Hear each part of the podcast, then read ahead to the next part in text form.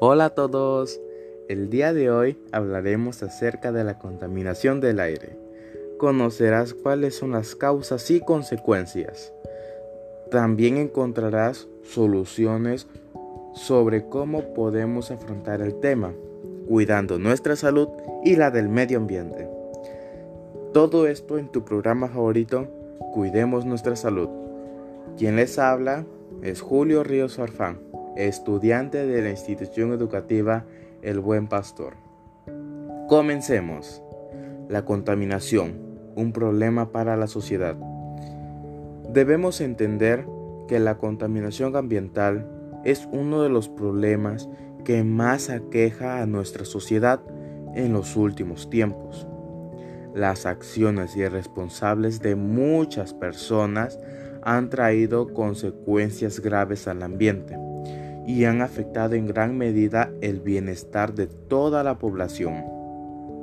Lamentablemente, estamos viviendo una situación muy difícil, ya que el departamento de Lima ha sido considerada como la séptima ciudad con más polución de aire en Latinoamérica.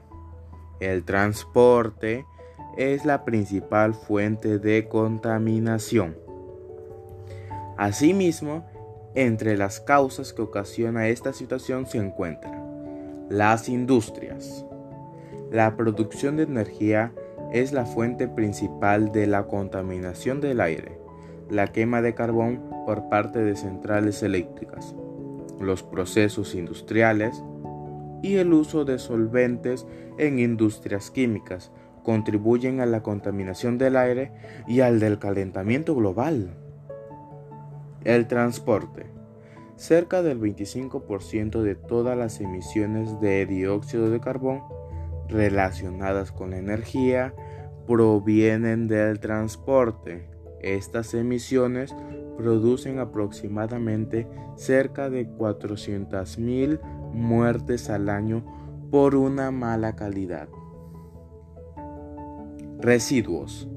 Se calcula que el 40% de los residuos generados en el mundo se queman al aire libre, lo que genera emisiones a la atmósfera de dioxinas nocivas, una problemática que afecta especialmente a aquellas regiones o zonas en proceso de desarrollo.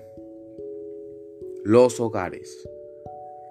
Aunque en términos generales el 85% de los hogares tienen acceso a fuentes de energía más limpias, al menos en 97 países. Lo cierto es que se estima que aproximadamente 3 mil millones de personas continúan usando combustibles sólidos, lo cual es una cifra muy elevada que produce una gran cantidad de emisiones contaminantes al aire.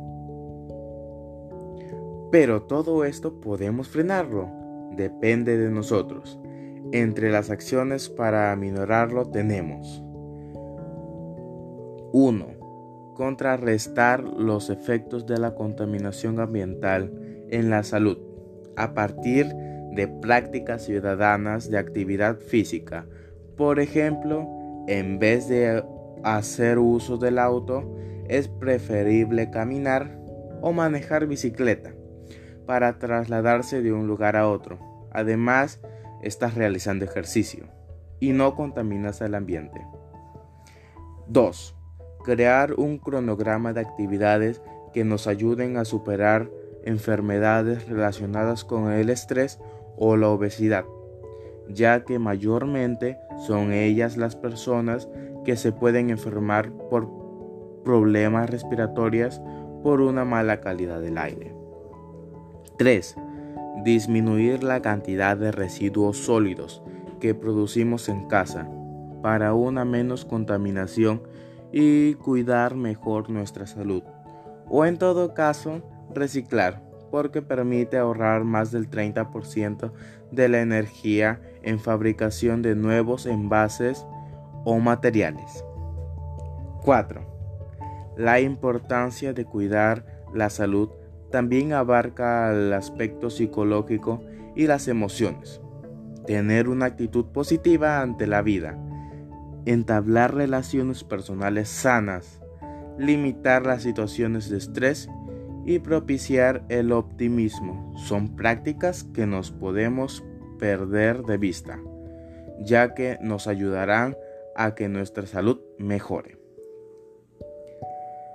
Con todo lo mencionado, estoy seguro que tú tomarás conciencia y reflexionarás sobre las acciones que hiciste mal. Recuerda, hay que cuidar el ambiente y la salud de todos los seres vivos. Finalmente te invito a seguirme en mis redes sociales como arroba cuidemos nuestra salud en Facebook o Instagram. Gracias por permitirme llegarte a ti y nos encontraremos. Recuerda que el amor está en el aire, pero el aire está contaminado